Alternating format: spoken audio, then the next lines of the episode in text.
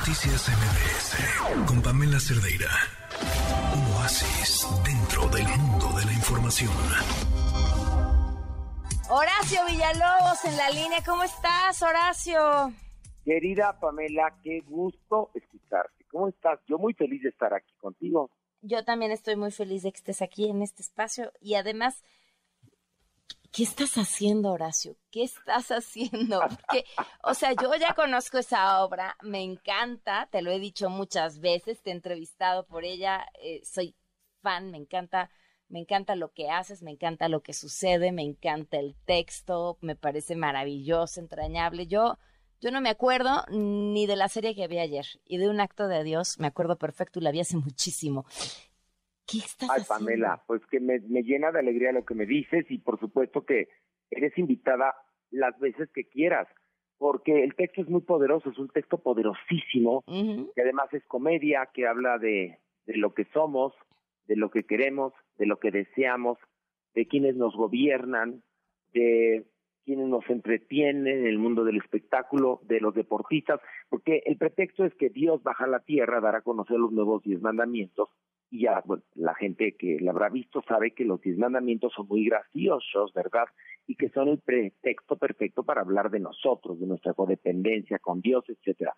Pero ahora, a Pilar Bolívar y Agustín León, Pilar que es mi socia y directora y adaptadora, y Agustín León, productor ejecutivo, se les ocurrió, porque estamos haciendo un podcast eh, con la gente de, de Gallola, etcétera, y dado el éxito del podcast, me dijo Pilar, oye, ¿no sería una buena idea remontar un acto de Dios y que ahora los arcángeles sean Maniwis y Supermana?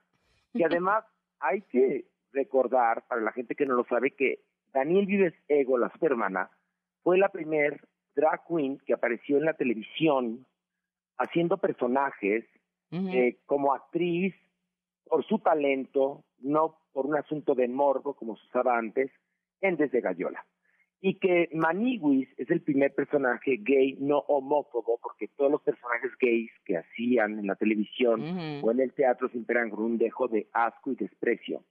Y Maniwis viene de un grupo de homosexuales, o sea, nosotros que creamos este personaje. Y bueno, la convención en la obra es que Dios tiene una esencia amorfa y que puede convertirse en lo que se le pegue la gana y por eso entra en mi cuerpo para que yo hable a través, Dios hablar a través de mí, ¿no? Yo hable a través de Dios. Eso no sería poca cosa. Exactamente, me utiliza a mí para, para, para, comunicarse con su, con su pueblo, ¿no? Y la misma convención se aplica en Maniguis y Supermana, porque pues el arcángel Gabriel toma prestado el cuerpo de la Supermana y el arcángel Miguel el cuerpo de Maniguis. Porque además la vida, la diversidad viene en distintos envases, colores pues y sabores. ¿No? Y la verdad es que es una gozada porque Pilar volvió a darle una muy buena adaptación, una readaptación, más bien dicho, a la obra, para que hablaran mucho más los, los arcángeles, que en la obra original tienen una participación importante, pero son un poco un marco.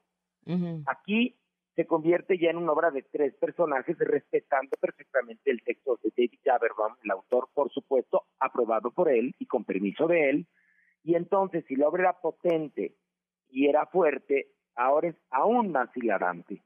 Vengo ah, llegando pues, ahorita del ensayo, la obra ya corre perfectamente porque nosotros debutamos el próximo viernes y es una gozada trabajar con estos dos actores porque llevamos más de 20 años eh, haciendo trabajo en la televisión, en el teatro, en el cabaret juntos y ahora estar en esta obra, la verdad es que es padrísimo porque nos leemos la mente. Claro, me imagino. Oye, pues no, pues tendré que volverle a ir a ver entonces ante, ante toda esa promesa.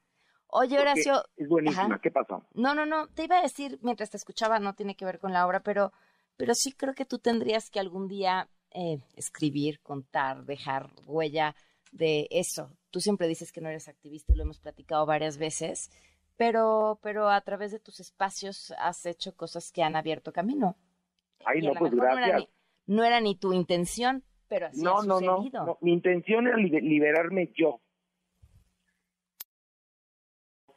cuando yo crecí en los 70, ser homosexual era una enfermedad y un delito social, ¿no? y pasó el tiempo y entonces eso era un talón de Aquiles por el cual me podían joder, manipular, ¿no?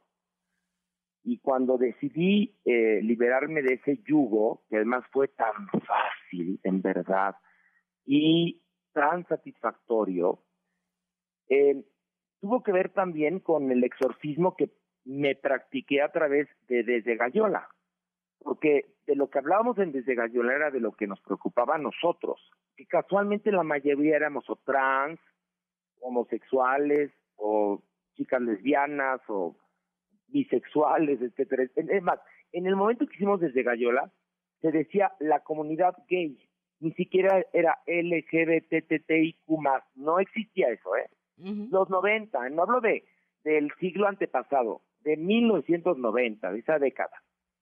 Y bueno, pues yo lo hice por mí, después por mis compañeros, después pasaron cosas como el bloqueo hacia la obra Un Corazón Normal y tuve que ir a defender mi producción y a mis actores y, y la obra que yo había decidido montar. Y bueno, poco a poco creo que los cambios se hacen así a partir de uno, ¿no? Yo creo porque porque además creo que para poder entender lo que lo que vive un grupo, creo yo que en muchas ocasiones primero tienes que pertenecer al grupo y quizás después ya surge otro tipo de personas que empatizan contigo y entonces empieza a cambiar el tejido social, es una visión muy particular.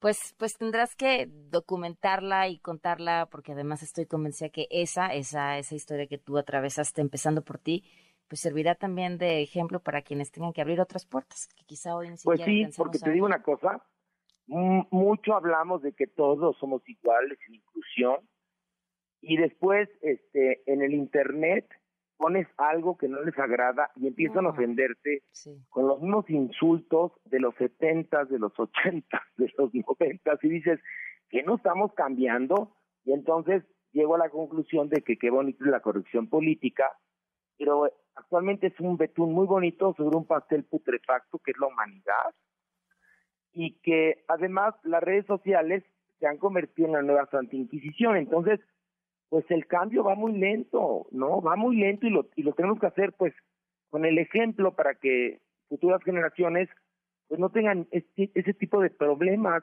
Todos somos humanos y that's it, ¿no? Pues sí, Horacio, pues que te vayan, ya te cambié yo de tema y nos vamos a poner a filosofar, pero vamos a dejar esa conversación para otro momento. Que te vayan a ver, estrenas el 28 hasta el 28 de octubre hasta el 30 de diciembre. No, no, no, estoy, te voy a contar. Ah. Todos los viernes, a partir del 28 de octubre, viernes únicamente, ¿eh? estaremos ah. en el Teatro Shola. Los viernes a las 8.30. Ahora, hasta el día 27, es decir, un día antes del estreno, tenemos una promoción de 20% de descuento en todas las localidades, tanto en el teatro como en Ticketmaster.